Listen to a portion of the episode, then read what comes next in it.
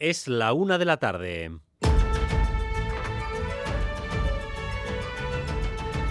Crónica de Euskadi con Dani Álvarez. A Rachaldeón, esta mañana hemos escuchado por vez primera a Nelson David, el acusado de haber asesinado a varios hombres en Vizcaya tras contactar con ellos a través de una aplicación de citas. Este es el primer juicio y la víctima es un hombre que logró sobrevivir al ataque. El caso es determinante porque permitió abrir una investigación que tuvo en vilo a la comunidad gay de Bilbao durante semanas. El acusado ha negado todo y dice que la agresión que se juzga no fue planificada. Audiencia de Vizcaya, Natalia Serrano. Aquí en la audiencia de Vizcaya declara ahora a puerta cerrada a la víctima, a quien sí hemos escuchado, como dices, es al acusado, que ha repetido que la tarde de los hechos en el piso de la víctima no pasó nada realmente, no fue nada, apenas unos segundos. Por una desconexión, ha explicado, de su cuerpo y su mente, por un impulso, intentó aturdir a la víctima. Y fue como cogerle así, dándole besitos por el cuello. Y fue como un momento de como de, no sé, de, de reacción ahí que como que intenté como, no sé si, si aturdirlo como me decían, pero en mi mente hay un mito como que fue cuestión de segundos de decir como que qué haces, que mi mente y el cuerpo se desconectaron de por sí. Yo quería salir huyendo de ahí porque me... Perdóneme, es decir, usted está durante, un, ¿cuánto? Unos segundos con el brazo. Es que fue, fue nada.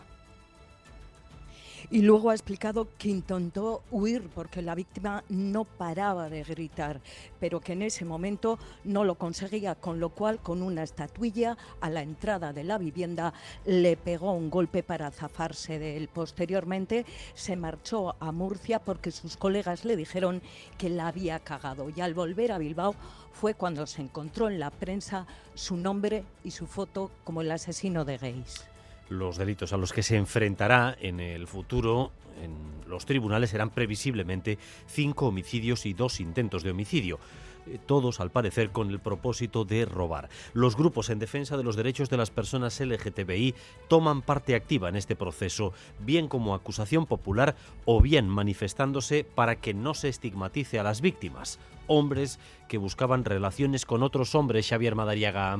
Sí, los hemos visto pancarta en mano a los de EGAM antes de arrancar el juicio. Denuncian un silencio administrativo fruto de la estigmatización de las víctimas por el simple hecho de disfrutar de su libertad sexual en aplicaciones de contactos. La acusación popular que ejerce Gaitu además no ve a la justicia a la altura. Fiscalía se niega a acumular causas mientras Gaitu las ve directamente relacionadas con el agravante de la orientación sexual, porque cuanto más en el armario, más vulnerables fueron las víctimas. Además, esta semana tenemos dos convocatorias de huelga en el sector público mañana mismo primera huelga en la escuela pública. Va a ser la undécima huelga en la escuela pública vasca en los últimos 10 años. Y el miércoles huelga en todos los servicios públicos. El Endacari, a través de un artículo en Della, y el portavoz del gobierno, Bingen Zupiría, replican a los sindicatos que no ven más que una estrategia para debilitar al Ejecutivo en estas convocatorias. Están empeñados en hacer ver que las cosas están peor de lo que están. Creo que no hay más que hacer un repaso al calendario de huelgas y movilizaciones que están organizadas desde ya hasta mayo del año que viene, que creo que tienen como objetivo eh, hacer pensar a la gente que esto es un caos. Y yo creo que no vivo en una sociedad que está en el caos.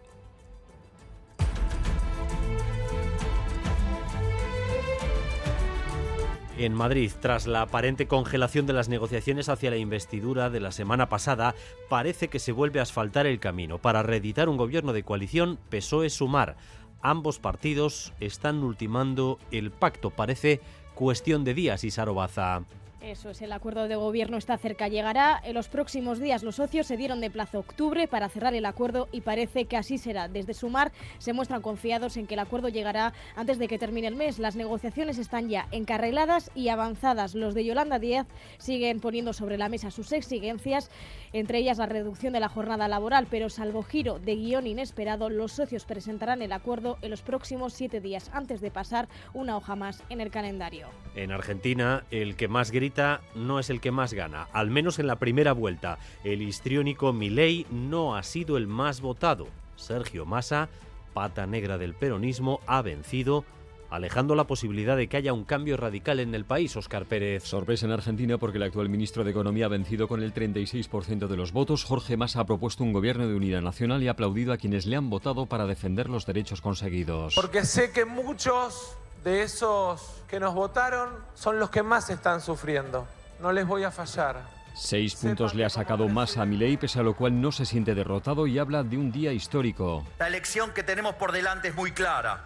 O cambiamos o nos hundimos. ¿Por qué se ha producido este vuelco en los comicios? Hay un factor que no tuvo protagonismo en las primarias que ganó Milei. Gonzalo Fiores, profesor de la Universidad de Córdoba en Argentina. El miedo que generaba el, el candidato de la extrema derecha y propuestas completamente ajenas y desconectadas de la tradición política argentina. La segunda vuelta de las presidenciales entre Massa y Milei se celebrará el 19 de noviembre próximo. El Festival Cinevi de Bilbao iniciará su edición número 65 el próximo día 10 de noviembre con una programación como es habitual repleta de cortometrajes y documentales. Se han dado a conocer hoy los premios de honor de este año en el Cinevi. Al documentalista estadounidense Frederick Weisman se suman la cineasta portuguesa Rita Acevedo Gómez y nuestro querido Félix Linares. Un premio emotivo que recogerá en la gala de apertura que se va a celebrar en el Teatro Arriaga. Habla la directora de Cinevi, Vanessa Fernández. Félix Linares, tan querido en esta ciudad y en el País Vasco, recogerá su merecido Miquel de Honor. Después de 28 años ininterrumpidos en antena,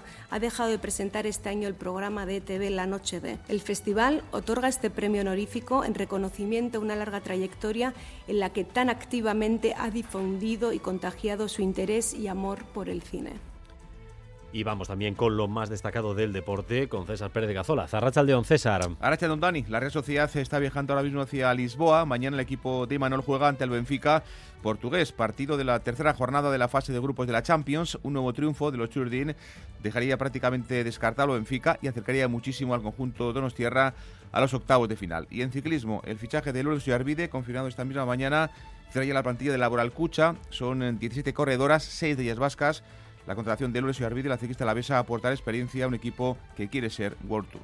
En el tráfico, dos puntos con problemas a esta hora. El primero en Zaldívar, sentido Bilbao, en la AP8. Accidente entre un camión y una furgoneta que ha obligado a cortar el carril derecho. Ahí hay un atasco de aproximadamente de unos dos kilómetros. AP8, Zaldívar, sentido Bilbao, debido a un accidente entre un camión y una furgoneta. Y en Cigoitia, en la N622, en este caso también sentido hacia Bilbao, accidente entre dos camiones que sigue provocando problemas para circular a estas horas porque uno de los carriles continúa cortado según el Departamento de Seguridad. Cigoitia, sentido Bilbao, N622. Y recuerden que si ustedes quieren ayudar a otros conductores eh, aportando información de tráfico, 688-840-840, el WhatsApp de Radio Euskadi. En cuanto al tiempo, en las próximas horas se espera que llegue un nuevo frente que nos va a dejar chubascos intermitentes más probables en el último tramo del día. El viento va a soplar de componente oeste, aumentando poco a poco su intensidad. Las máximas se van a mantener en torno a los 22 grados en la costa y algo menos en el interior. De momento rozamos los 20 grados en Bilbao o Donostia, 18 grados Guernica, Arrasate, 15 Vitoria-Gasteiz y La Bastida, 14 grados de temperatura en Iruña. Gracias un día más por elegir Radio Euskadi y Radio Vitoria para informarse. Raúl González y José Ignacio Revuelta en la dirección técnica, María Cereceda en la coordinación. Crónica de Euskadi con Dani Álvarez. Una y ocho minutos, el presunto asesino de varios hombres homosexuales en Bilbao se enfrenta desde hoy a su primer juicio. El caso generó una gran preocupación en el conjunto de la sociedad y particularmente en la comunidad gay durante semanas hace aproximadamente año y medio. Y hoy hemos podido escuchar por vez primera al acusado. Se llama Nelson David, su primera víctima pudo sobrevivir al ataque y su estrategia parece clara. Él no quería agredir, fue todo fortuito. En definitiva, no asume los hechos que se le imputan. Natalia Serrano, adelante y solo contesta aquí en la audiencia, en el juicio, a su abogado. Además, en un relato con algunos saltos en los hechos que impiden concretar bien qué es lo que realmente, según él, ocurrió. Se ha presentado como una persona bisexual. Ha explicado que cuando llegó a Bilbao conoció a tres jóvenes y que con ellos delinquía como tarjetero. Él eh, mm, usaba las tarjetas que le daban y sacaba el dinero de esa tarjeta, pero nunca la robaba ni subía a los pisos a robar, ha dicho. Ellos fueron quienes le explicaron cómo tocar a una persona por la espalda, pero ha reconocido la policía judicial nunca investigó a ninguno de estos tres colegas. Quedó dos veces con la víctima por una aplicación de citas gays. Fue en la segunda cuando de repente se puso a atacarle por aquello del impulso que decía que intenté como, no sé si, si aturdirlo como me decían, pero en mi mente hay un como que fue cuestión de segundos de decir como que qué haces, que mi mente y el cuerpo se desconectaron de por sí. Yo quería salir huyendo de ahí. Quería salir huyendo, pero la víctima no paraba de gritar y de agarrarle. Así que cuando estaba en la puerta, para librarse de él, le pegó con una estatuilla de un gato en la cabeza. Y yo como al zafarme, porque sería, quería salir de esa vivienda, al zafarme eh, vi un objeto que estaba en la mesa del recibidor, volteo y como para zafarme solamente le doy un golpe, lo dejo caer, ni con mucha fuerza ni nada y luego se marchó a Murcia con su novia porque la víctima no respondía a sus mensajes en los que le pedía perdón y porque sus colegas le dijeron que la había cagado. Ya cuando volvió a Bilbao, porque según él no había pasado nada, no fue realmente nada, fue cuando se vio de repente un día en la prensa como asesino de gays. Fue cuando se entregó. También este acusado ha hablado mucho de su pasado en Cali y de su relación con su madre, incluso ha llegado a decir que él era un hijo del amor. Los hechos que hoy se enjuician tuvieron lugar hace aproximadamente hace año y medio. Y entonces la comunidad LGTBI de Bilbao estuvo atemorizada. Cinco muertes, dos intentos de asesinato y todos víctimas con un perfil muy concreto, hombres que tenían sexo con otros hombres a través de aplicaciones de contactos. La comunidad LGTBI sigue, por tanto, muy de cerca este proceso. Antes de arrancar el juicio, EGAM se ha manifestado frente a los juzgados para denunciar el silencio de las instituciones frente a este caso. En los exteriores de los juzgados está Xavier Madariaga. Rachaldeón, Xavier. Arrachaldeón y pancarta hoy frente a los juzgados de Bilbao bizitzaren alde cis heteropatriarcatua epaitu para la comunidad LGTBI. En este caso las víctimas están siendo dos veces víctimas. Denuncian un silencio administrativo fruto de la estigmatización a la que se ha sometido a las víctimas. erakundeak izili-izili geratu ziren, inolako informaziorik zabaldu gabe. Zergatik, hildakoek hiltzaileak harremanak izateko aplikazio baten bidez ezagutu zutelako akaso? Las víctimas solo disfrutaban de su libertad sexual en aplicaciones de contactos, ni se lo habían buscado ni se lo merecían. Es algo que las asociaciones LGTBI quieren subrayar. La acusación popular que ejerce Gay2 denuncia además una justicia que con este caso no ha sabido estar a la altura la justicia, pues yo creo que igual no ha estado a la altura, no se ha tomado en serio la, la violencia que han, que han, podido vivir eh, pues distintas víctimas con un perfil eh, social determinado. El acusado tiene otras seis causas pendientes que no es que vayan lentas, es que en muchos casos ni siquiera avanzan y la Fiscalía se niega a acumular procesos cuando para la acusación popular ayudaría a arrojar más luz sobre lo ocurrido. Gaitu, que ejerce esa acusación popular, no cree que haya delito de odio, pero sí agravante por orientación sexual. Sostienen que el acusado elegía a sus víctimas por su nivel de vulnerabilidad. Cuanto más en el armario, más vulnerables. Una y trece minutos. Mañana huelga en la escuela pública, undécima huelga en los últimos diez años en la escuela pública vasca. Y el miércoles huelga en el conjunto de los servicios públicos. Se inicia, por tanto, una semana en la que la mayoría de sindicatos buscan presionar al gobierno para lograr mejoras en el sector público. Una presión que el Endacari no va a aceptar. De hecho, tanto él como el portavoz del gobierno han salido esta mañana para decir, por un lado, que hay un plan para desgastar al Ejecutivo que se basa en una conflictividad que consideran artificial y, por otro, que el país no se puede centrar en satisfacer exclusivamente las demandas sindicales de funcionarios. Fermín Alberdi.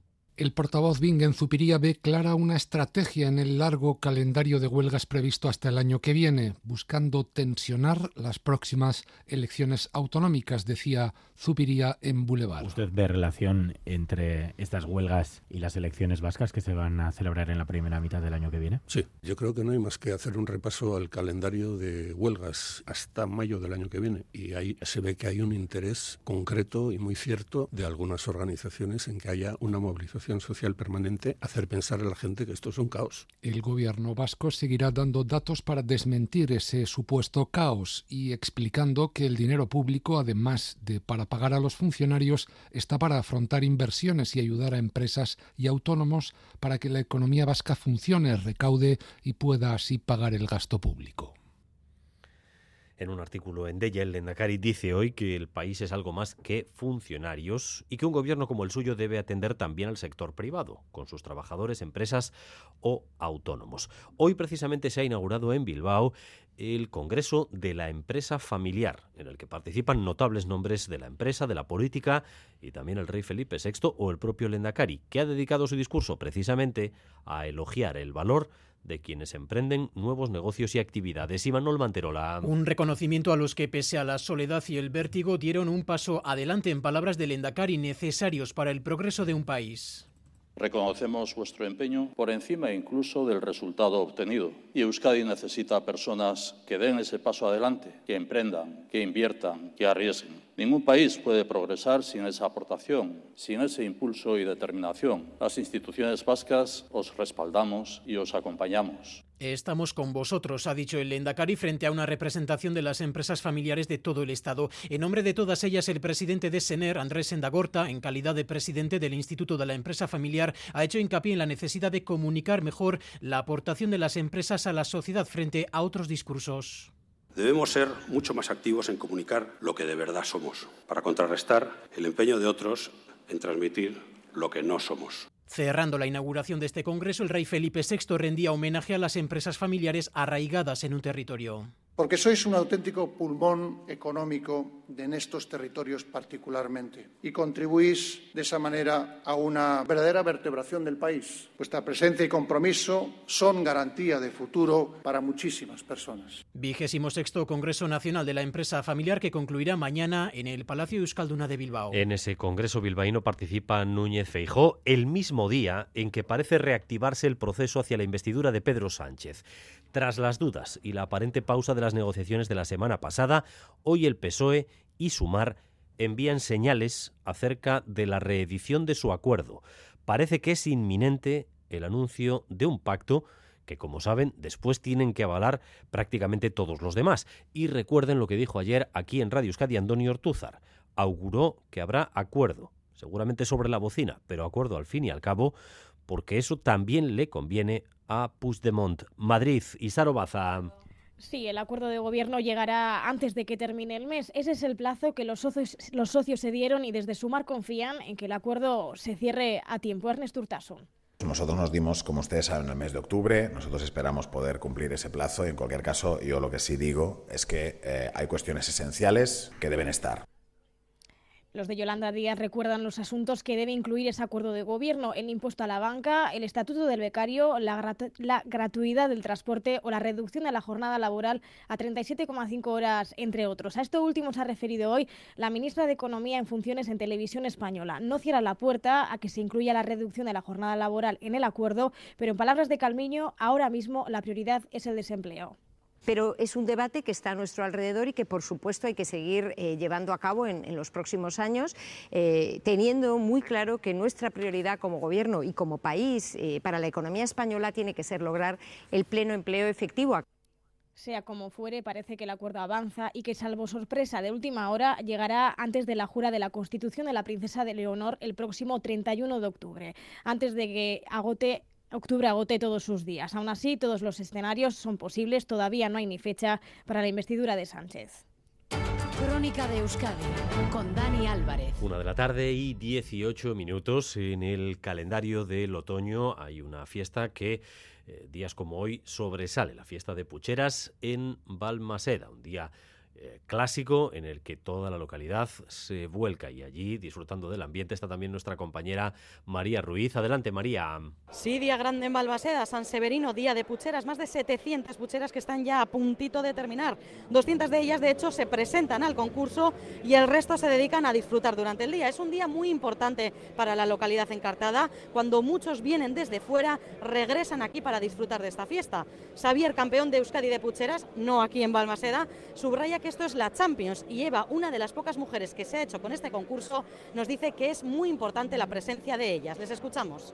Maseda al final es una plaza muy difícil. Mucha gente hace muy buenas alubias, no es como otros sitios. Cualquiera que no se apunte al concurso tiene una puchera de 10 eh, para comer con los amigos, así que es de donde viene esto y es el mejor sitio. Es el gran premio, es la, la Champions de las pucheras. Bueno, pues sobre todo poner mucho cariño y tiempo y cariño y cariño y cariño y luego pues tener buen producto. Yo es que lo he mamado, como puede ser mi hija, lo llevamos un poco en, en la sangre, ¿no? Y bueno, pues ya ves, mira todas las niñas que hay aquí haciendo pucheras. Ay, hay niñas, aunque todavía son pocas, pero es un día para recordar a esos trabajadores del tren de la Robla que aprovechaban el carbón para hacer sus guisos. En esta edición se reconoce como cofrades de honor a la Universidad del País Vasco y a los chefs Dani García del restaurante Sorchico y Xavier Zabaleta del restaurante Aratz. Esa fiesta de pucheras el año pasado tuvo que ser suspendida debido a un incendio, un incendio que la Diputación de Vizcaya calificó como explosivo, es decir, de estos de nueva generación que devoran hectáreas en muy poco tiempo eh, debido seguramente al empuje del cambio climático. 441 hectáreas de monte quedaron arrasadas en el incendio del año pasado, no solo en Balmaseda, ese incendio afectó también a Zaya. Y coincidiendo con este aniversario de aquel incendio, la Diputación de Vizcaya ha invitado a un experto en este tipo eh, de fuegos voraces que trabaja para la Generalitat de Cataluña. Está dando una formación a los responsables antiincendios de la Diputación de Vizcaya y han visitado precisamente la zona esta mañana. Irache Ruiz, adelante. Sí, León fue de tal dureza ese incendio que el 90% de las casi 500 hectáreas ardió en apenas tres horas. Hoy nos hemos encontrado que el verde vuelve a ser predominante, las lluvias del verano han ayudado mucho y se apelotonan aquí los tubos protectores con los pinos, robles y castaños recién plantados. Para primavera se espera ver repoblado cerca de 300.000 árboles. Arancha Tucha, diputado de Medio Natural pretenden eh, recuperar 289 hectáreas eh, de bosque. Había que actuar con premura. ¿Eh? Y el motivo de actuar con, rapidez principalmente era evitar los daños que pudieran ocasionar las plagas y las enfermedades de la madera. Esa regeneración se inició de inmediato. El monte se reforesta en modo mosaico, de manera sostenible y pensando además en la rentabilidad de la madera. Carlos Uriaguereca querido conseguir pues un monte más resiliente, más variado en, forma de mosaico, pero también teniendo en cuenta la capacidad productiva de estos montes, son una fuente de ingresos para los propios ayuntamientos y, y además también una fuente de ingresos para conseguir esa sostenibilidad del monte. Este paisaje de la Arbaliza y la Herrera no se recuperará por completo hasta dentro de una década. Iracha Ruiz informando desde Balmaseda un año después de ese incendio y cómo escuchan con las labores para recuperar esa zona del monte afectada. Vamos a mirar ahora a la crisis de Gaza porque nuestro enviado especial Miquel Ayestarán, Arrachaldeón Miquel. Arrachaldeón, Dani. Creo que nos puedes eh, constatar que en las últimas horas de nuevo ha habido un tímido tráfico de camiones con ayuda humanitaria eh, hacia el interior de la franja de Gaza. Sí, la, la, ayuda entra con, con cuentagotas, hay que decir, pero al menos esa puerta de Rafah eh, permanece abierta eh, en pequeñas dosis, eso sí, y, con una labor muy arriesgada, muy arriesgada porque hay que tener en cuenta que, por ejemplo, el convoy que, salió ayer tuvo que interrumpir su, marcha porque se encontró en medio de un, fuego cruzado entre, entre milicianos de Hamas y, y, fuerzas de Israel que trataban de, realizar una incursión puntual dentro, dentro de la franja. Cualquier eh, intento de, de, reparto de ayuda, de, distribución, sin un, sin un alto el fuego, pues siempre se va a enfrentar a, a, muchísimos riesgos y es lo que estamos viendo, ¿no? Hasta que no se, hasta que no se decrete un alto el fuego, que por, por ahora ni Hamas ni Israel parecen dispuestos, eh, esta, esta labor de, entregar la ayuda humanitaria va a ser una labor titánica. Por otro lado, Israel insiste en que no va a permitir el, el, ingreso de, combustible, tal como le solicita Naciones Unidas y Cruz Roja. Eh, y, de momento lo que está entrando es medicina, agua y, comida. Eh, de hecho, Alto el Fuego mm, está bastante lejos porque eh, continúan no solo las escaramuzas, sino los bombardeos, eh, no solamente ahí en la franja de Gaza, sino también sobre posiciones de Hezbollah. Sí, el Frente Norte está activo desde el primer día, Dani. Son al menos 30 los muertos en el lado libanés desde que, desde que empezó la guerra en las últimas dos semanas. Hezbollah ha perdido a 30 hombres y, la verdad es que cada día tenemos eh, disparos de antitanques contra puestos fronterizos israelíes, la respuesta de los israelíes, también hemos tenido lanzamiento de cohetes del, brazo libanés de, de, Hamas.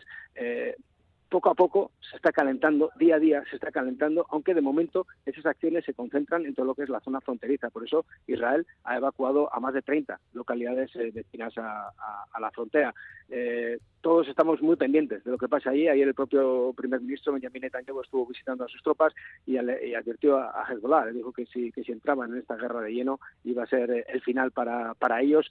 Hezbollah no es jamás es una milicia mucho más, eh, mucho más preparada, con mucha más capacidad balística. Israel lo sabe eh, y realmente pues eh, ese frente norte cada día que pasa preocupa un poco más.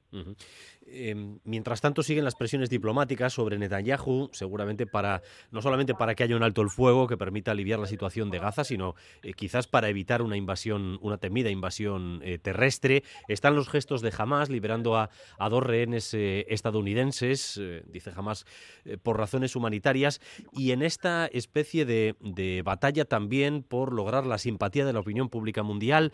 Eh, creo que has tenido acceso a imágenes del ataque de eh, Hamas. Bueno, no has tenido acceso. Creo que el, ejército de Israel las ha difundido. Eh, cuéntanos, ¿qué es lo, lo que os han mostrado, Miquel? Bueno, estamos ahora aquí en una, base militar en Erlía, a las afueras de, Tel Aviv, y nos ha convocado el ejército para mostrarnos por primera vez imágenes que han recuperado de ese, de ese 7 de octubre, de esa mañana en la que jamás sorprendió a, a, los israelíes con esa, con esa operación que acabó en una auténtica matanza. Y son imágenes recuperadas de las propias cámaras GoPro que llevaban los, los milicianos, eh, cámaras de seguridad de los kibbutz, eh, de los coches, eh, de los teléfonos móviles de las víctimas y, nos han hecho un, digamos, un recopilatorio de 43 minutos sin cortes, sin censura y son unas imágenes pues realmente brutales, brutales con algunos, algunas llamadas incluso de milicianos a, a sus familias en Gaza, eh, mostrándoles en directo pues, la, la, carnicería que se había producido en algunos de los, de los kibbutz eh, por sus disparos, eh, muy orgullosos de lo que de lo que habían hecho pues todo tipo de, pues todo lo que se grabó en, en, directo, sin filtros, eso es lo que ha querido mostrar el, el, ejército esta mañana, la prensa internacional, la prensa israelí ha venido por respeto a, porque muchos tienen familiares y, demás, y, entonces ha sido un acto reservado a, la prensa internacional, con el objetivo, dicen ellos, de, diferenciar eh, lo que hace el ejército de Israel de lo que hicieron los terroristas de Hamas. Esa ha sido la frase que ha utilizado el, responsable del, ejército israelí a la hora de presentarnos esta grabación de 43 minutos, eh, pues que, la verdad es, eh, imágenes eh, impactantes, imágenes brutales. Ánimo, Miquel, saludos. Agur. Anne, Laia y Yune son los nombres que más han puesto las familias a sus hijas y Markel, Martín y Julen son los más elegidos para los niños. Así lo refleja la estadística del Eustat que recoge los datos de 2020 a 2022 y que reafirma que Anne y Markel siguen siendo los nombres favoritos, los más utilizados. En el grupo de los 25 predilectos se incorporan dos, Lea y Libe, y salen Mayalen y Paula. Y entre los masculinos entran al grupo Eki, Telmo, Leo y Adei, desplazando de ese top a Eneco, Hugo, Ekain y Aner. Son nombres preferentemente euskaldunes, según la estadística, incluso entre las familias de origen extranjero, que son ya casi tres de cada diez. Esto es lo que nos hemos encontrado en la calle esta mañana preguntando por los nombres que se ponen. Nian, conocí a un niño y me gustó el nombre. Kilian. Luca. Otto. Eh, se llama Oyer. ¿Barajaron algún otro más? Arich. Lo que pasa es que también tenía una amiga que justo justo le puso Aritz. Nombres eh, más habituales, Mateo, Alaya, Cia y Ainara. Sí, se llama Nora. Nos gustaba cómo sonaba y bueno. Her name is Alex. Tenemos que lamentar además un nuevo accidente laboral mortal. Ha ocurrido esta mañana en Abadiño. Un trabajador ha fallecido electrocutado. Rodrigo Manero. Sí, según informa el Departamento de Seguridad y fuentes sindicales, el accidente se ha producido sobre las 10 de la mañana en Rheinmetall, la antigua Peirburg de Abadiño. El trabajador pertenecía a la empresa Amboto y estaba subcontratado para trabajos eléctricos. Estaba manipulando unas baterías y ha recibido una descarga. Han intentado reanimarle, pero ha fallecido. A la espera de que se conozcan más detalles de lo ocurrido, en el sindicato ELA creen que la precariedad está detrás. Leire Heredia es su responsable de prevención en Vizcaya. Estamos a la espera también de que Osalan nos pase el preinforme con toda esta información, pero lo que está claro es que, como en casi todos los accidentes de trabajo, pues tenemos que denunciar pues, la falta de medidas de seguridad y la falta de, de prevención que existe a día de hoy en las empresas. ¿no? Suelen acabar con accidentes graves, incapacitantes o fallecimientos. Según ELA, en lo que va de año ya han muerto 42 trabajadores en accidente laboral en Euskadi y Navarra. Crónica de Euskadi con Dani Álvarez.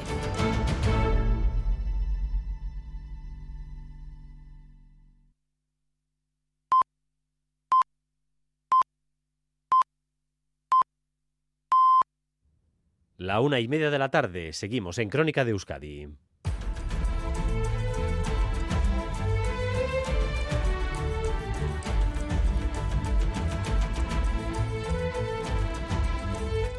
Continuamos con más información con ustedes hasta las dos y cuarto. Ahora actualizamos la previsión del tiempo de cara a las próximas horas. Euskalmeta, Rachaldeón. Caixo Arrachaldeón, durante la tarde se irá acercando frente y la nubosidad irá a más con el paso de las horas. Con la llegada ya del frente, el viento del suroeste pasará a ser del oeste-noroeste. Sobre todo este giro se notará en la costa, donde se intensificará y soplará con algunas rachas fuertes. Y a partir de ese momento podría llover algo, lluvia de tipo débil o chubascos débiles en general, que se irán extendiendo de oeste a este. Sobre todo se producirán por la noche y no se descarta que puntualmente se produzca algún chubasco más intenso. Por tanto, un nuevo frente dejará algo de lluvia a partir de media tarde que se irá extendiendo de oeste a este. Y a partir de las dos y cuarto, aquí en Radio Euskadi, la información deportiva en Quirol al día. Vamos ya con las principales noticias. El avance de los titulares de esta jornada con César Pérez de Gazolaz. César, adelante. Arracha Dani, pues la Real Sociedad eh, que ya está en Lisboa. Mañana el equipo de Imanol juega ante el Benfica portugués. Partido de la tercera jornada de la fase de grupos de la Liga de Campeones. Un nuevo triunfo de los Churriel en Champions dejaría prácticamente descartado el Benfica y acercaría muchísimo al conjunto de Imanol, al equipo de Nostierra, a los octavos de final. Antes de partir hacia Portugal, en Zubieta esta mañana, Roberto Lave, el director de fútbol de la Real Sociedad, ha atendido a los medios. Plena confianza, dice Lave, en el equipo podemos tener confianza en, las cosas bien que hace nuestro equipo, pero también estamos viendo que si nuestro equipo pues, eh, no termina de estar ajustado, pues también podemos sufrir y también podemos eh, incluso, incluso perder. ¿no? Hemos estado en todas las competiciones, hemos estado cerca de, de ganar todos los partidos, lo afrontamos igual, eh, vuelvo a decir, con todo el respeto del mundo hacia un grande Europa, con todo el respeto del mundo hacia la competición más poderosa del, del, mundo, pero con toda la ambición también, ¿por qué no? Para, también Lisboa es un lugar donde, donde podamos sacar algo. Y el Liga, anoche, derrota por la mínima del Atlético en Barcelona ante el equipo de Xavi Hernández 1-0. Únicamente el juvenil Marc Guiu en su debut y en el primer balón que tocaba fue capaz de batir a Uni Simón a 10 minutos del final. El portero de Murguía estuvo a un nivel sobresaliente, pero no pudo impedir una nueva derrota, una más del Atlético en el campo del Barça. Son ya 22 años sin ganar. Una y Simón. Eh, las sensaciones que, tenemos, pues bueno, eh, son buenas por el partido de hoy y esto no nos tiene que que, que lastrar ni que ni echar para atrás eh, el próximo día en, San Mamés contra el Valencia. Esto funciona así y esto, esto es ir adelante, saber que, lo hemos dado todo, hemos hecho lo que el míster nos había pedido y tenemos que estar muy orgullosos y, con el trabajo que hemos hecho porque el rival que teníamos enfrente era muy complicado y hemos eh, peleado de tú a tú. En ciclismo, el fichaje de Lourdes Arvide confirmado hoy. Cierra ya la plantilla de Laboral Cucha. Son ya 17 corredoras eh, las que van a estar en el conjunto vasco, seis de ellas vascas. La contratación de la ciclista La Besta Ollarvide va a aportar experiencia a un equipo que quiere ser del World Tour. Lourdes Ollarvide.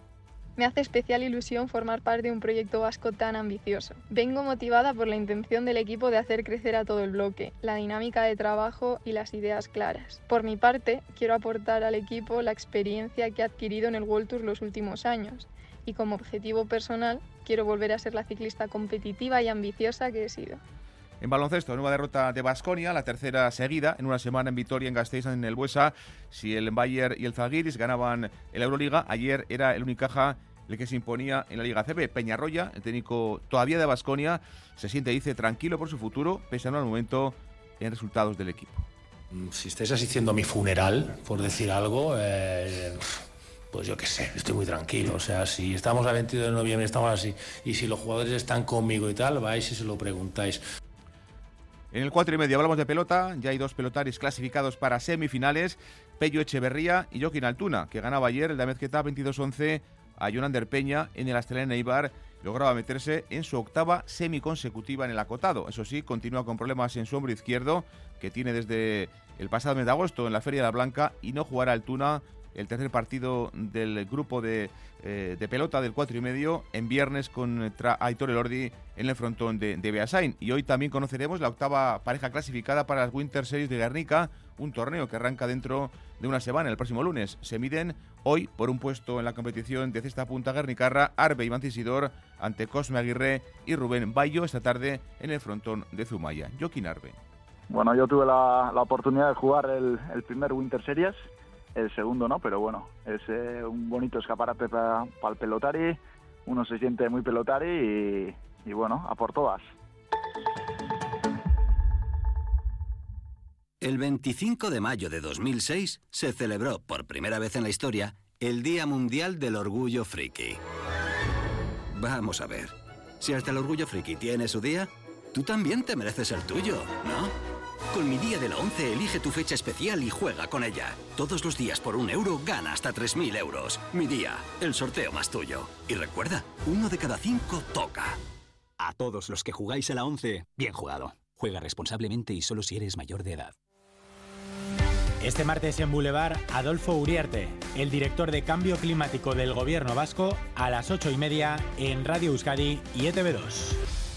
La una de la tarde y 35 minutos. Continuamos con esta crónica de Euskadi con más noticias y más información en directo para ustedes hasta las dos y cuarto.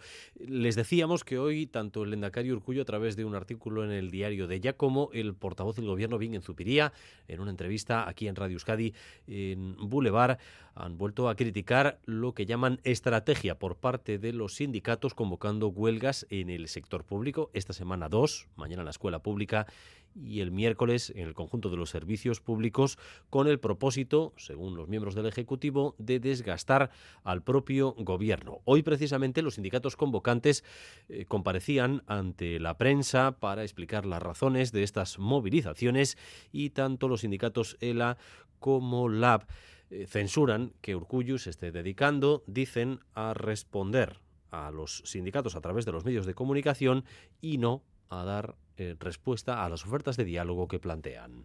Y nos parece, como digo, que es dar la espalda a la realidad, intentar huir hacia adelante y no reconocer realmente lo que está pasando y no tener voluntad de, de poner soluciones, porque bueno, pues para, para, empezar un camino diferente primero habría que reconocer lo que está pasando, ¿no? Y tenemos que intentar responder menos a los sindicatos a través de los medios e intentando ridiculizar las ofertas de diálogo que hacemos, ¿no? Lo que tenemos que hacer es juntarnos.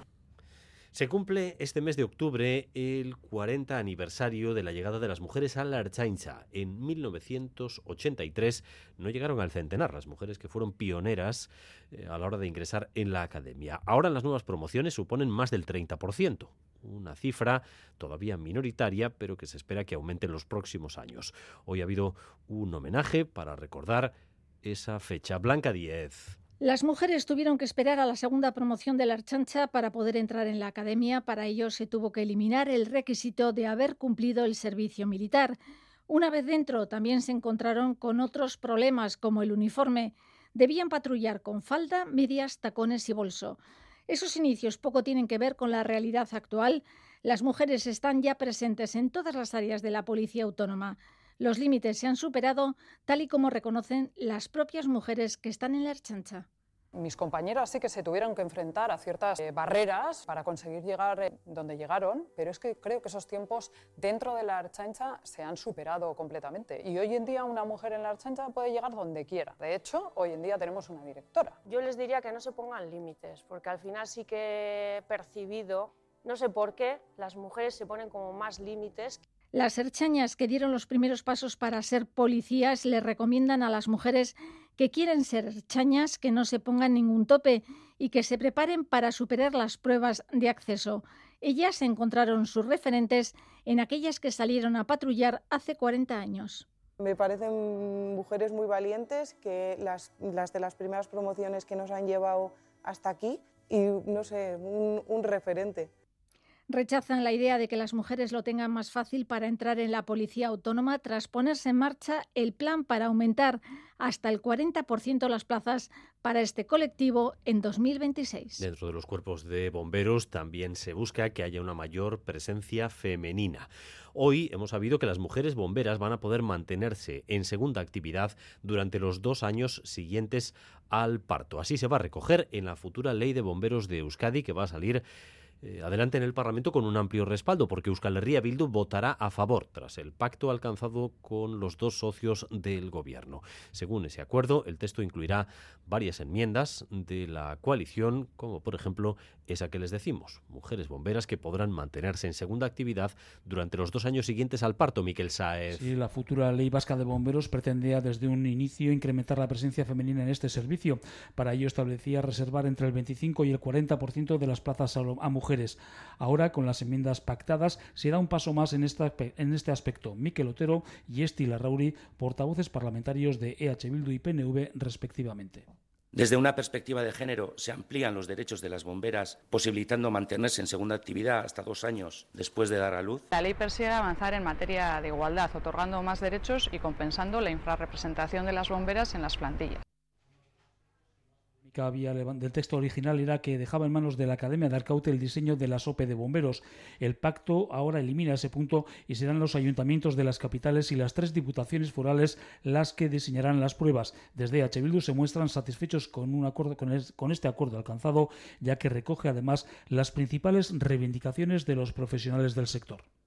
Entendemos que el texto legal queda sustancialmente mejorado y que estamos ante una ley que es necesaria y que es buena. Así lo han entendido también los representantes sindicales y profesionales de los operativos de bomberos, que han avalado lo logrado. De esta forma, la ley de bomberos, la primera con la que contará la comunidad autónoma vasca, saldrá próximamente adelante con un amplio respaldo parlamentario.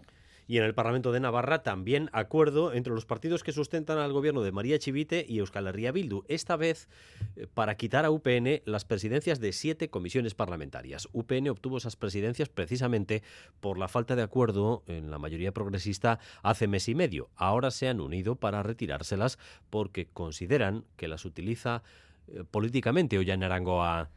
Lo que dicen es que en este mes y medio han surgido discrepancias eh, en la aplicación del reglamento que ordena el debate en esas comisiones y la mayoría progresista ahora sí ha pactado quitar a UPN el control de esas siete comisiones. Una situación inédita en el Parlamento de Navarra que criticaba el líder regionalista Javier Esparza. Lo que está claro es que el Partido Socialista y EH Bildu están empeñados en excluirnos absolutamente a UPN de todo. UPN les molesta Siete comisiones cambiarán de presidencia, entre ellas la de régimen foral, en la que comparece la presidenta del Gobierno, la de Educación, Salud, Interior o Industria. El portavoz socialista Ramón Alzorriz justificaba la decisión la utilización política que ha hecho Unión del Pueblo Navarro de esas presidencias por el incumplimiento del reglamento y por coartar la libertad de los parlamentarios.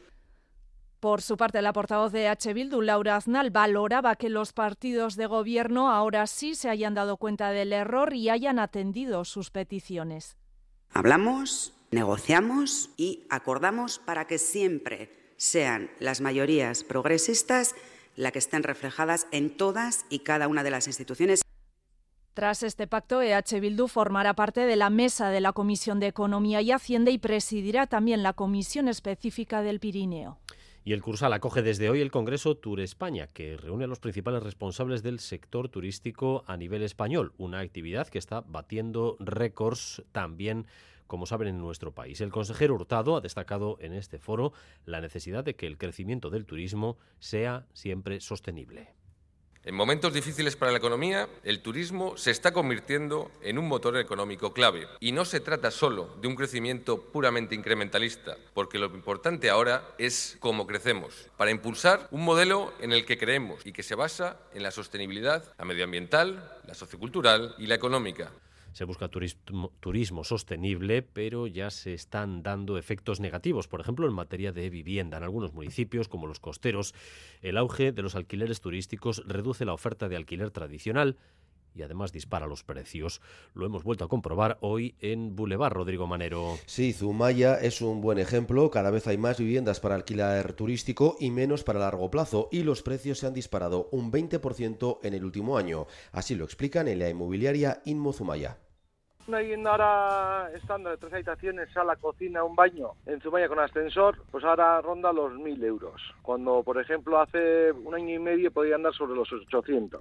Un cambio provocado por la forma de alquilar. Las estancias cortas han sustituido a las largas. Antes, por ejemplo, el turista que teníamos vacacional era turista de la zona, ¿eh? era de Vergara, Mondragón, Eibar, de escasos 50 kilómetros que venían a pasar todo el verano. En cambio, el cliente que viene ahora es más corta estancia. Que antes solo teníamos el vacacional, vamos a decir, el del turista, que venía solo junio, julio, agosto hasta septiembre, y en cambio tenemos un, turismo todo el año. Este auge ha llevado al Ayuntamiento de Zumaya a aprobar su propia normativa para poner coto a las viviendas turísticas, como ya han hecho en Bilbao, Donostia u Ondarribia. La ola se extiende por todos los municipios costeros, hasta los menos turísticos, como Bermeo, que cada vez ven a más visitantes con sus maletas por el casco viejo. Así lo describen en Inmobiliaria Bermeo ruido que, eso es, nuevo, o sea, es una banda sonora, nueva en nuestro pueblo, de un par de años para acá. Antes no había. Éramos un pueblo pues más pesquero, más tradicional. Pero esta ola tiene otra cara, la de los propietarios. En la Asociación de Apartamentos Turísticos de Euskadi, Aparture, dicen que su actividad impulsa otras, como la rehabilitación o el comercio, y que muchos van a esta vía por los problemas que genera el alquiler tradicional la decisión para no destinarlo al alquiler normal y destinarlo al turístico va más unida a la baja protección que tiene el, propietario de vivienda en el alquiler o a la hora de, garantizarle cobros en el, en el alquiler normal. En Aparture apuestan en todo caso por regular bien esta actividad en todos los municipios. Seis jóvenes portugueses han demandado a una treintena de países porque su falta de acción contra el cambio climático vulnera sus derechos humanos. Si finalmente la sentencia del Tribunal Europeo de Derechos Humanos les diera la razón, podría obligar a los países a tomar medidas drásticas. Está claro que la preocupación por el cambio climático va en aumento y por ello cada vez más activistas exigen cambios efectivos. Irene Barañano. Las y los jóvenes lo tienen claro, los síntomas del cambio climático se multiplican y tienen que actuar. Ya no basta solo con ahorrar agua y utilizar pajitas de bambú. Exigen a los gobiernos que tomen medidas ante industrias como la de la moda, los combustibles fósiles o la ganadería. Maitale Müller, activista de Gaste Ecologista en Sarea basta ya de poner todo el peso sobre nosotras cuando realmente los que ahora mismo están en las instituciones y los que llevan históricamente cargando el planeta son otros. Entonces, claro que podemos hacer cosas y es que el futuro es nuestro, pero que también hay que repartir un poco esa carga también trabajan desde la concienciación e incluso desde la acción directa. Ante la inacción de los gobiernos, cada vez más activistas se exponen incluso a multas y penas de cárcel. Arrojan, pinturas, arrojan pintura lavable a la fachada del Congreso, se cuelan en aeropuertos para pegarse a aviones privados o sabotean macromataderos. Lo que sea que desde el respeto al planeta y a los seres que lo habitan ayude a concienciar. Bilbo Basaterra, miembro de Futuro Vegetal con las previsiones que hay, mi madre que vive en la provincia de Cádiz probablemente tenga problemas para encontrar agua potable en 2030. Entonces, claro, yo ante eso que nos estamos amenazando con meterme dos o tres años en la cárcel, ha llegado un punto en el que las consecuencias de no hacer nada va a ser muchísimo peor que, lo que, que te metan en la cárcel. A pesar de sus diferentes formas de hacer activismo, todas tienen un objetivo en común, conseguir cambiar el sistema para dejar de cambiar el clima.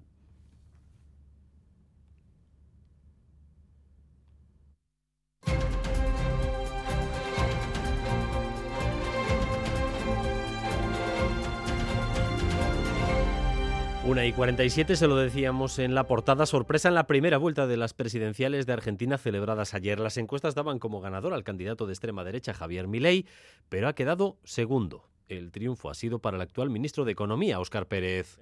Massa, candidato del kirchnerismo, ha conseguido el 36%, es un 6% más que Milei. Ambos han sido de largo los más votados y pasan a la segunda vuelta, quedándose a bastante distancia la candidata de la derecha tradicional. Vamos con los detalles. Buenos Aires, Iñaki Aramayo, Arrachaldeón.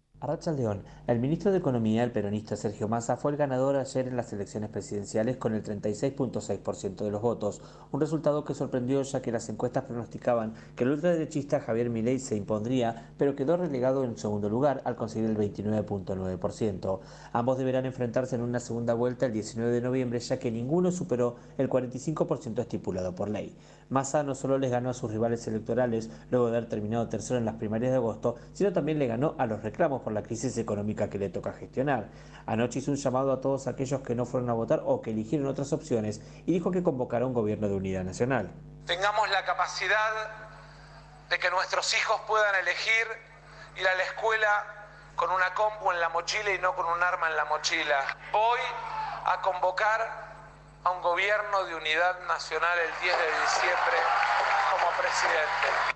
Por su parte, Javier Milei también hizo un llamado a que lo acompañen en noviembre y destacó que el de ayer fue un día histórico para poder dar fin al kirchnerismo gobernante. La realidad es que quien resulte ganador en noviembre deberá gobernar a partir del 10 de diciembre, sin mayoría, tanto en el Senado como en el Congreso.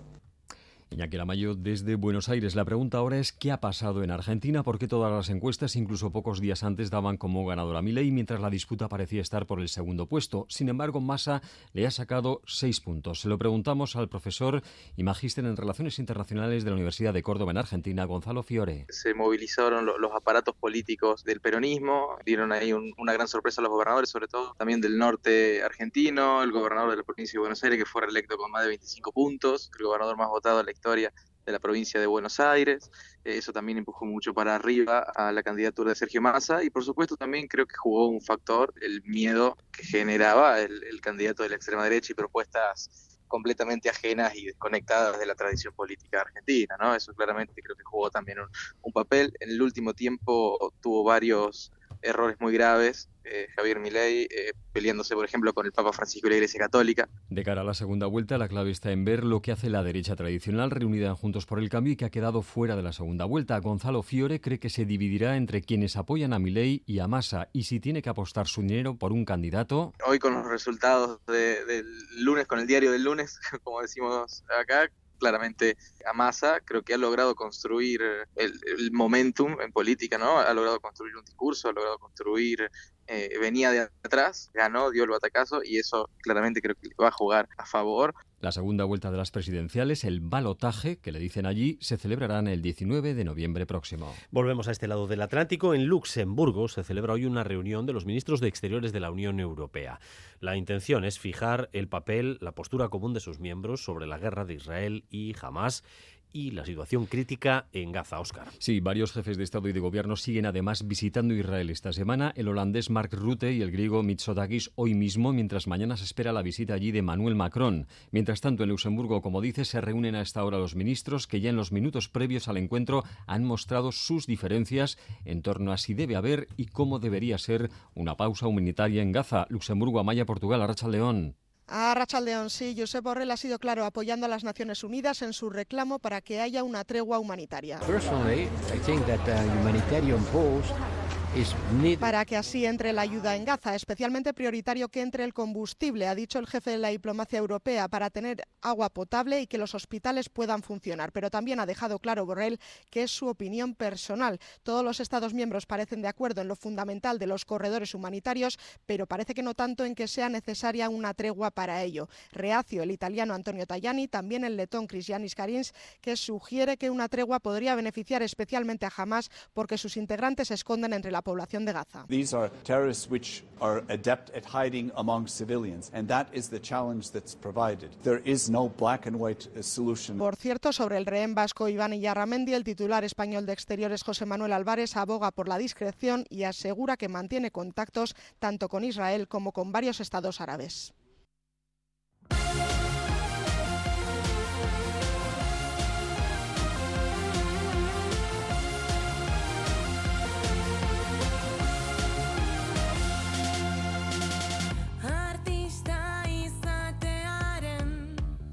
Loturen jabe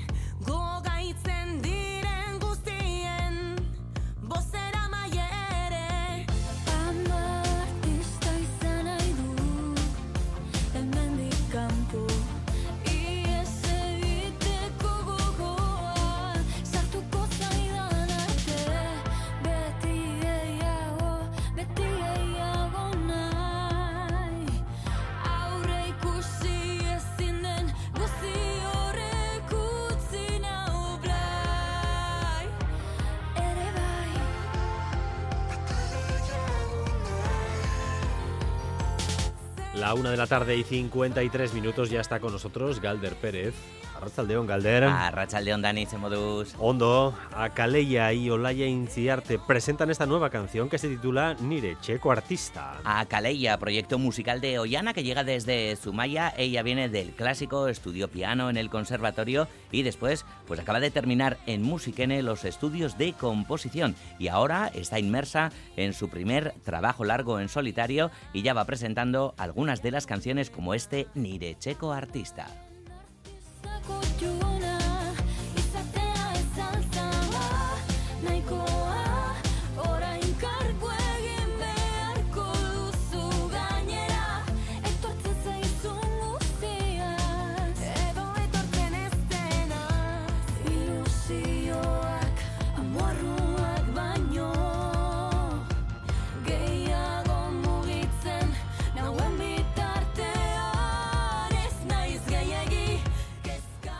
Siempre vienes con música, pero hoy además traes una noticia que es seguramente la que más nos apetece dar a lo largo de todo el programa de hoy, porque eh, Cinevi va a homenajear, entre otros, al gran Félix Linares en su edición de este año. Claro, Gure Echeco Artista, Félix Linares, claro, que va a ser homenajeado en Cinevi, en la nueva edición de Cinevi que arrancará el 10 de noviembre. Bueno, Félix no necesita presentación, pero desde luego, pues cuánta gente hemos aprendido y hemos amado el cine, ¿no? Gracias a, a Félix y por eso merecidísimo, desde luego, este, este premio. Será la gala inaugural de Cinevi, como decimos, 10 de noviembre. Y además de, de Félix, después le vamos a llamar, por cierto.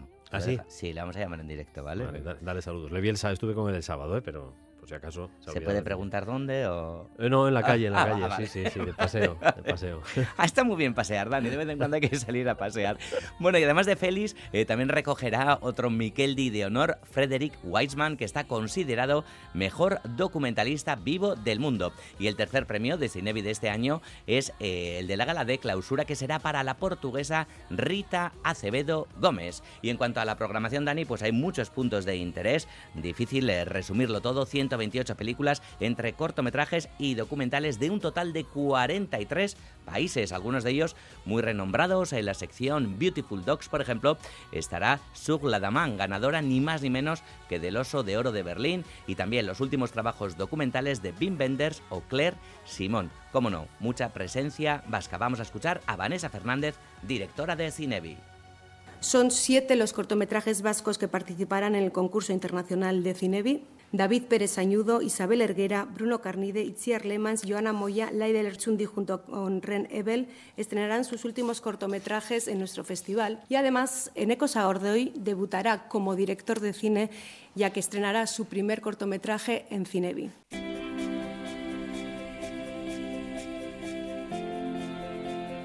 Emakumeak humanitatearen erdia dira. Kezkak eta hausnarketak eta desioak isladatzeko mundu erdiaren errelatoa faltan zegoen.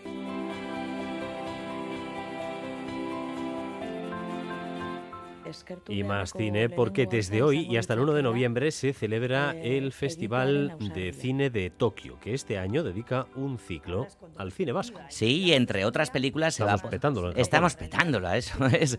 Se va a poder ver Arnasa Beteana Pulmón, dirigida por Rosa Zufía y Berta Gastelumendi. Fíjate, he traído un momentito que, que nos pasó en Cultura.eus cuando presentaban en Cinema al Día su película, que les dimos la, la noticia, ellas no sabían si podía contarse o no. Mira, esto pasó. No sé si os han invitado o no, a vosotras, a las directoras, ¿no? A, ese festival de cine de Tokio en el que va a estar representado. ah, ya se sabe. Con las ¿Es sí, sí, claro. Primera noticia. Es que nosotros nos dedicamos a dar entrevistas, por ahí no nos enteramos de nada. No, no me digas que ya lo sabíais, ¿no? sí, sí, que la película va, sí, nosotras no creo que vayamos. Qué bonito, ¿eh? Dar buenas noticias en directo, ¿verdad? Bueno, y recordemos que, que, la película eh, visibiliza el trabajo de las directoras vascas, de 19 directoras en concreto, que han creado 43 mm, películas. Exactamente. Eh, Rosa Zufía, directora del documental, subraya la importancia, por eso, de poder enseñar la película no solo aquí en casa, sino también fuera de nuestras fronteras. Para nosotros es muy importante porque no queremos que, que se lea esta película como algo localista, ¿no? Porque no lo es en absoluto. Es una es un tema muy, muy universal y así está tratado, aunque nos centremos en las cineastas vascas. Dentro de la iniciativa, de la mano del Instituto Echepare, se van a proyectar, además, en ese festival, 20.000 especies de abejas de Estíbaliz Urresola, El sueño de la sultana de Isabel Erguera, Ocorno de Jaione Camborda, Arnasa Betean, como decimos, de Berta Gastelumendi y Rosa Zufía, y también las buenas compañías de Silvia Munt. Fíjate, Dani, cinco películas que reflejan el buen hacer del cine vasco. Además de la proyección de las pelis, el día 30 se va a celebrar la iniciativa Spotlight Basque Cinema, encuentro entre el cine vasco y el cine internacional con presencia de diferentes realizadoras como Estibaliz Urresola o Isabel Erguera. Irene Larraza es directora de Echepare Institutua. Una de las dinámicas que tenemos en el instituto es precisamente eh, esta, ¿no? Generar ventanas vascas o secciones específicas en festivales y programaciones internacionales de relevancia para que conozcan la creación contemporánea vasca. En el caso del Festival de Cine de Tokio, eh, bueno, pues finalmente van a ser cinco películas las que vamos a mostrar, que además tienen la particularidad, eh, porque así lo hemos querido, eh, que sean cinco películas de, de cinco realizadoras mujeres y que, bueno, pues evidentemente pues tienen, van a tener su lugar en ese festival de tantísima importancia, ¿no?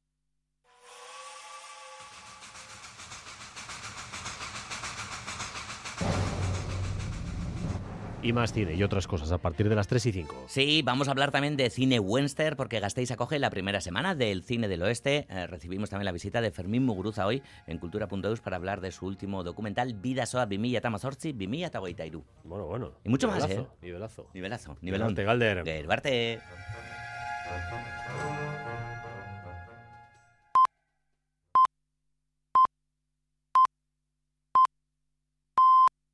Son las 2 de la tarde.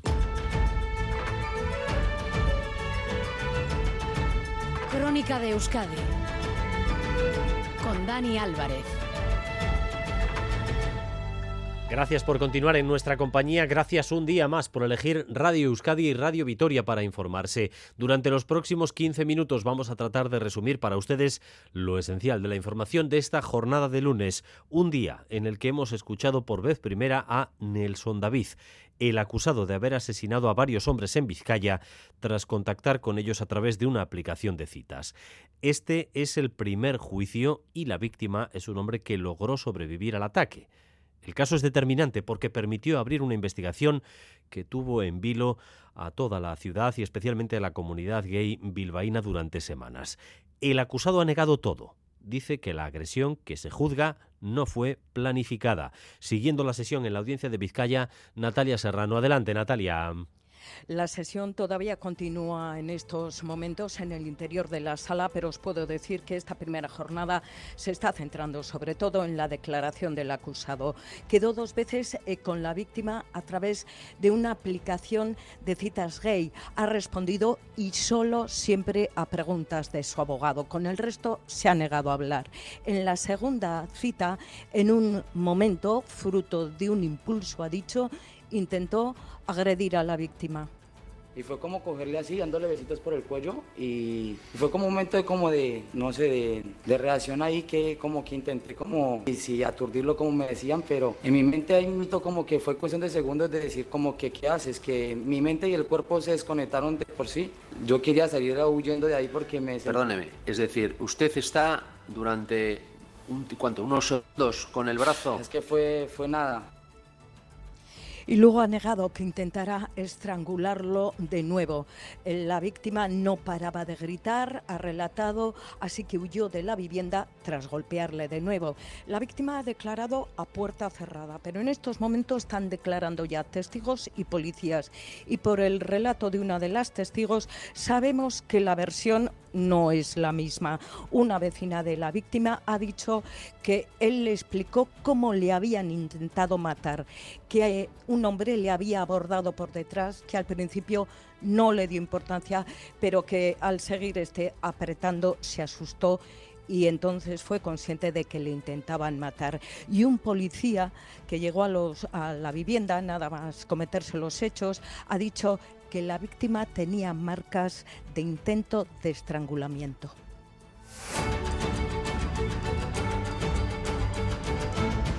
Dos de la tarde y tres minutos. Además, esta semana hay dos convocatorias de huelga en el sector público. Mañana mismo, primera huelga en la escuela pública y el miércoles huelga en todos los servicios públicos. El Endagari, a través de un artículo en Della y el portavoz del gobierno, Bingen Zupiría, aquí en Radio Euskadi, han vuelto a acusar a los sindicatos convocantes de estas huelgas en el sector público de tener el único propósito de desgastar al Ejecutivo Fermín Alberdi. El portavoz Bingen Zupiría ve clara una estrategia en el largo calendario de huelgas previsto hasta el año que viene, buscando tensionar las próximas elecciones autonómicas, decía Zupiría en Boulevard. ¿Usted ve relación entre estas huelgas y las elecciones vascas que se van a celebrar en la primera mitad del año que viene? Sí, yo creo que no hay más que hacer un repaso al calendario de huelgas hasta mayo del año que viene y ahí se ve que hay un interés concreto y muy cierto de algunas organizaciones en que haya una movilización social permanente hacer pensar a la gente que esto es un caos. El gobierno vasco seguirá dando datos para desmentir ese supuesto caos y explicando que el dinero público, además de para pagar a los funcionarios, está para afrontar inversiones y ayudar a empresas y autónomos para que la economía vasca funcione, recaude y pueda así pagar el gasto público. Eso es lo que decía Zupiría en su entrevista de esta mañana. A media mañana han sido los sindicatos convocantes del paro quienes han comparecido ante la prensa y han lamentado que el Endacari se esté dedicando a responderles a través de los medios de comunicación en lugar de dar respuesta a sus ofertas de diálogo. Hablan portavoces de los sindicatos ELA y LAB. Y nos parece, como digo, que es dar la espalda a la realidad intentar huir hacia adelante y no reconocer realmente lo que está pasando y no tener voluntad de, de poner soluciones, porque bueno, pues para, para, empezar un camino diferente primero habría que reconocer lo que está pasando, ¿no? Y tenemos que intentar responder menos a los sindicatos a través de los medios e intentando ridiculizar las ofertas de diálogo que hacemos, ¿no? Lo que tenemos que hacer es juntarnos. Hoy precisamente se ha inaugurado en Bilbao el Congreso de la Economía Familiar, un congreso en el que participan notables nombres de la empresa, la política y también el rey Felipe VI o el propio Lendakari, que ha dedicado su discurso precisamente a elogiar el valor de quienes emprenden nuevos negocios y actividades. Y Manuel Manterola. Reconocimiento del Lendakari a los que, pese a la soledad y el vértigo, ha dicho, dieron un paso adelante. Y Euskadi necesita personas que den ese paso adelante, que emprendan, que inviertan, que arriesguen. Ningún país puede progresar sin esa aportación, sin ese impulso y determinación. Las instituciones vascas os respaldamos y os acompañamos. Palabras de Lendakari frente a una representación de las empresas familiares de todo el Estado. En nombre de todas ellas, Andrés Sendagorta, presidente de la Vizcaína Sener y del Instituto de la Empresa Familiar, ha hecho hincapié en la necesidad de comunicar mejor la aportación de las empresas a la sociedad. Debemos ser mucho más activos en comunicar lo que de verdad somos, para contrarrestar el empeño de otros en transmitir lo que no somos. Cerrando la inauguración de este Congreso, mención del rey Felipe VI a las empresas familiares arraigadas en un territorio. Porque sois un auténtico pulmón económico de en estos territorios particularmente. Vuestra presencia y compromiso son garantía de futuro para muchísimas personas. Vigésimo sexto Congreso Nacional de la Empresa Familiar que concluirá mañana en el Palacio Euskalduna de Bilbao. En Madrid, tras la aparente congelación de las negociaciones hacia la investidura de la semana pasada, da la impresión de que se vuelve a asfaltar el camino para reeditar un gobierno de coalición entre el PSOE y Sumar ambas formaciones están ultimando ese pacto y parece que es ya cuestión de días, Isaro Baza.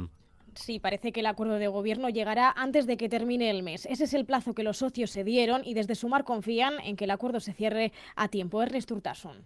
Nosotros nos dimos, como ustedes saben, el mes de octubre. Nosotros esperamos poder cumplir ese plazo y, en cualquier caso, yo lo que sí digo es que eh, hay cuestiones esenciales que deben estar.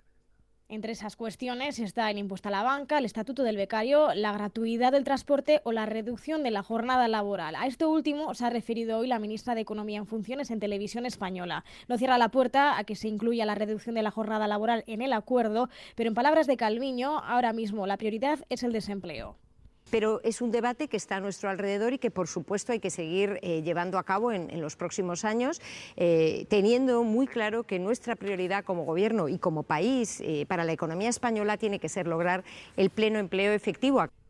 Sea como fuere, parece que el acuerdo avanza y que, salvo sorpresa de última hora, llegará antes de la jura de la Constitución de la Princesa Leonor el próximo 31 de octubre, antes de que octubre agote todos sus días. Aún así, todos los escenarios son posibles. Todavía no hay ni fecha para la investidura de Sánchez. Bueno, pues veremos si es cierto que se acelera ese proceso hacia la investidura y que el PSOE y Sumar estarían ultimando su acuerdo para reeditar un gobierno de coalición. Dos de la tarde y ocho minutos.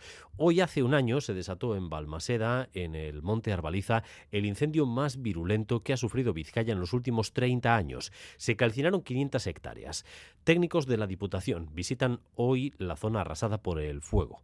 Se cree que para primavera se, han podido, se habrán podido repoblar ya 290 hectáreas de monte sostenible y resiliente. Desde Balmaseda informa Irache Ruiz. Sierra Chaldeón hace exactamente un año el 90% de esas 500 hectáreas se ardieron en apenas tres horas. Hoy nos hemos encontrado que el verde vuelve a ser predominante y se apelotonan los tubos protectores con los pinos, robles y castaños recién plantados. Para primavera se espera haber repoblado cerca de 300.000 árboles. Arancha Tucha, diputada de Medio Natural. Pretenden eh, recuperar 289 hectáreas eh, de bosque. Había que actuar con premura. ¿Eh? Y el motivo de actuar con, rapidez principalmente era evitar los daños que pudieran ocasionar las plagas y las enfermedades de la madera.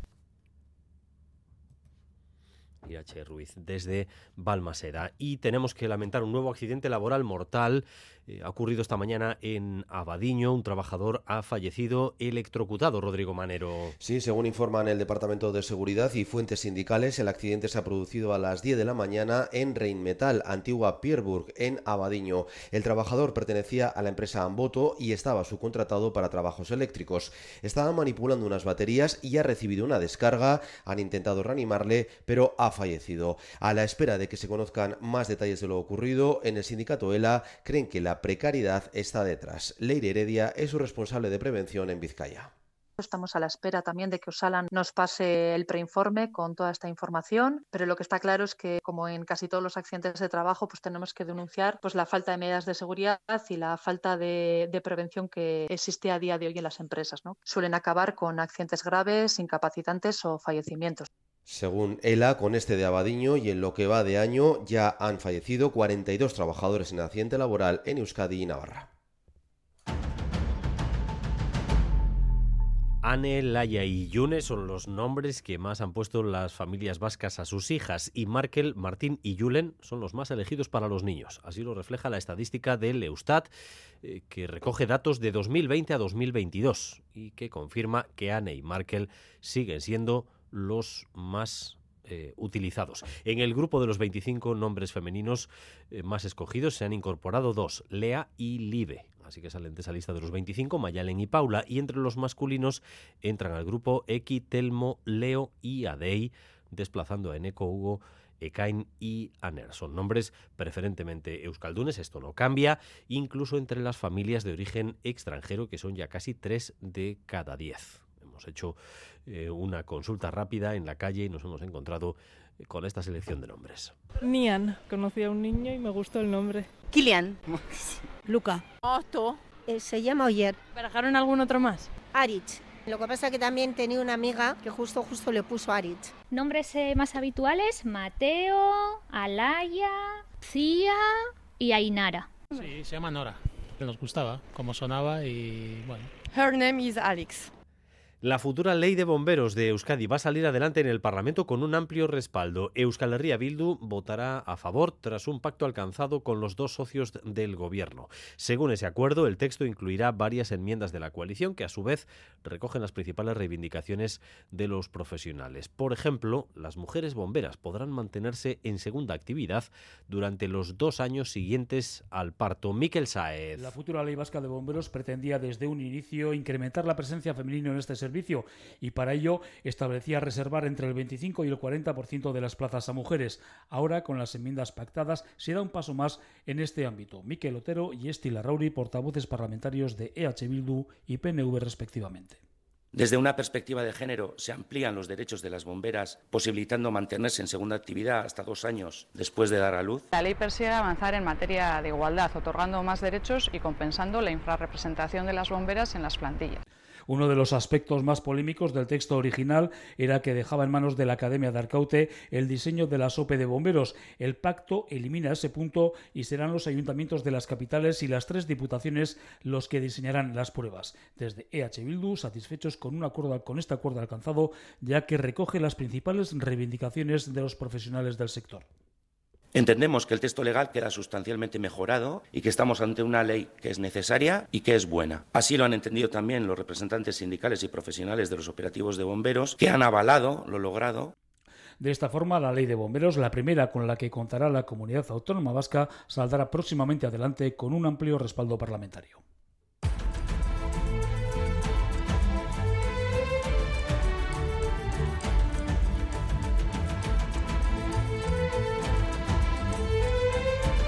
Y antes de cerrar edición, la previsión del tiempo de cara a las próximas horas. Euskalmet, Arrachaldeón. Caixo Arrachaldeón durante la tarde se irá acercando frente y la nubosidad irá a más con el paso de las horas. Con la llegada ya del frente el viento del suroeste pasará a ser del oeste-noroeste, sobre todo este giro se notará en la costa donde se intensificará y soplará con algunas rachas fuertes y a partir de ese momento podría llover algo, lluvia de tipo débil o chubascos débiles en general que se irán extendiendo de oeste a este, sobre todo se producirán por la noche y no se descarta que puntualmente se produzca algún chubasco más intenso.